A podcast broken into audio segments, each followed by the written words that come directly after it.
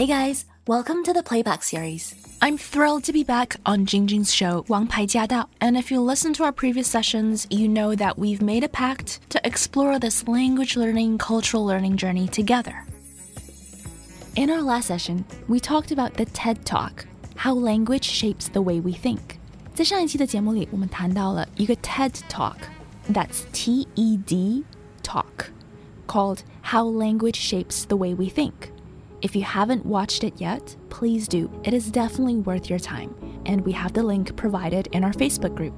那如果呢，大家就是很想看这个 video 又不知道在哪儿看的话呢，也可以去到我们电台西任节目的脸书粉丝专业，就叫做英语说说看、嗯、啊，Let's Speak in English，只要去到 Facebook search 就可以找得到。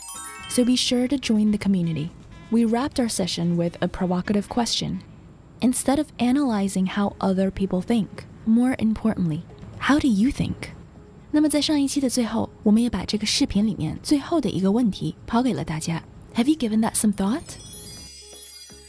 This talk, how language shapes the way we think，它最后的这个 ending question 吧，也是非常能够让我们深思的，因为它是说，我想让大家在思考一个问题，与其我们去 analyze 其他的不同的语言的使用者的不同的思考方式，而这个是还是比较 external，这个是我们对他人的了解，对他人的分析。当然，it will help how we perceive other people，嗯，but more importantly，更重要的就是 how do you think，你是怎么思考的？ 所以这个问题我也是想抛给大家，尤其是在听节目的朋友们，就是关于你说的语言，like when you say something，在你的日常生活里面，嗯，是哪些元素都影响到了你的思维方式？你也可以问一下你自己，like 我为什么是这样思考这个问题的？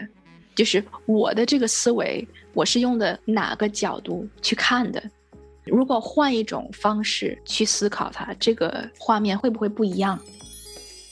哎，那你说的这样子一个问题，它会不会影响到我们平时讲英文的时候？你是先从，对，从我想你应该已经明白我的意思了。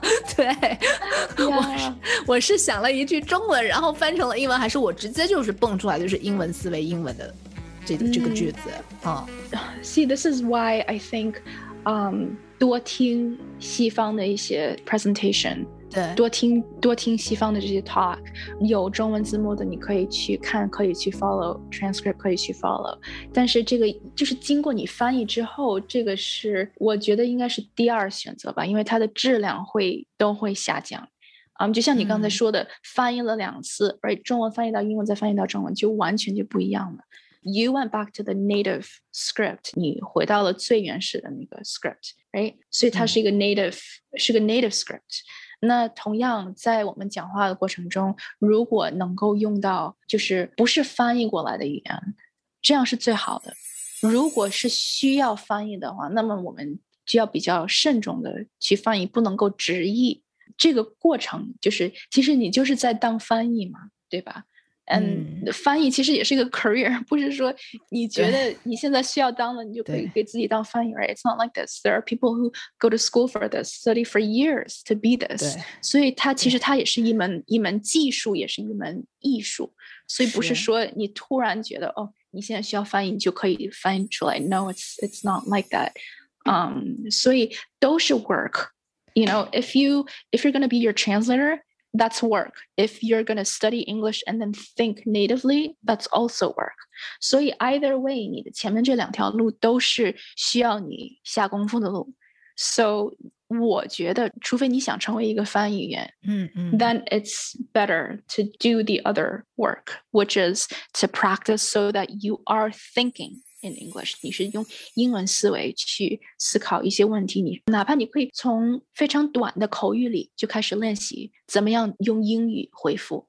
而就像聊电话的时候，你可以说 "I'll let you go"，或者是对，you know，就是跟大家就是问 greetings 的时候，可以说一句 "You know, how's it going today?" and then try different different ways of responding，或者是在 say thank you 的时候，除了 thank you，what else can you say？can you say i appreciate it you know mm. can you mm. say can you use other words to say like things like don't worry about it or like instead of you're welcome right 就是你如果只会用这一句话回复的话 Why not try something else？这个样子的话，这些都是比较容易的一些入口吧。Otherwise, you're just practicing something you're you already know. Like thank you, you know, you show thank you. You're gonna say it a hundred times, two hundred times. It's not. You're still not gonna have any improvement, right? 嗯，但是你如果每一次有两百个机会说谢谢，但是你两百次都用了不同的方式去说谢谢，like that will be improvement. Because 在这个过程中，在你了解怎么样和别人沟通的这个过程中，其实你学到的不只是怎么样去说谢谢，你也会学到其他的单词。所以这个也是，it's all work, um, and it will all take time. But it will lead you to different places. 你如果一个劲儿的在翻译，一个劲儿的在翻译，其实你在翻译上下的功夫也不少，而且最后也许不会特别准。那你一次一次翻译，它最后 again they they head to different destinations. They're different paths, but not to say one is easier than the other. I think they both need work. As always, if you have any questions or comments, please let us know. we do have a dedicated Facebook group to address any concerns, questions, or confusion that you might have. We also share tips, including tips from our listeners like you. Everyone's journey is different, but if something has worked for you, then please do share it. You just might inspire someone else. To hear the full show and to catch more episodes, make sure you tune in to AM 1300 every Wednesday at 3 p.m. Let us know what you thought of today's session, and make sure you stay tuned for more.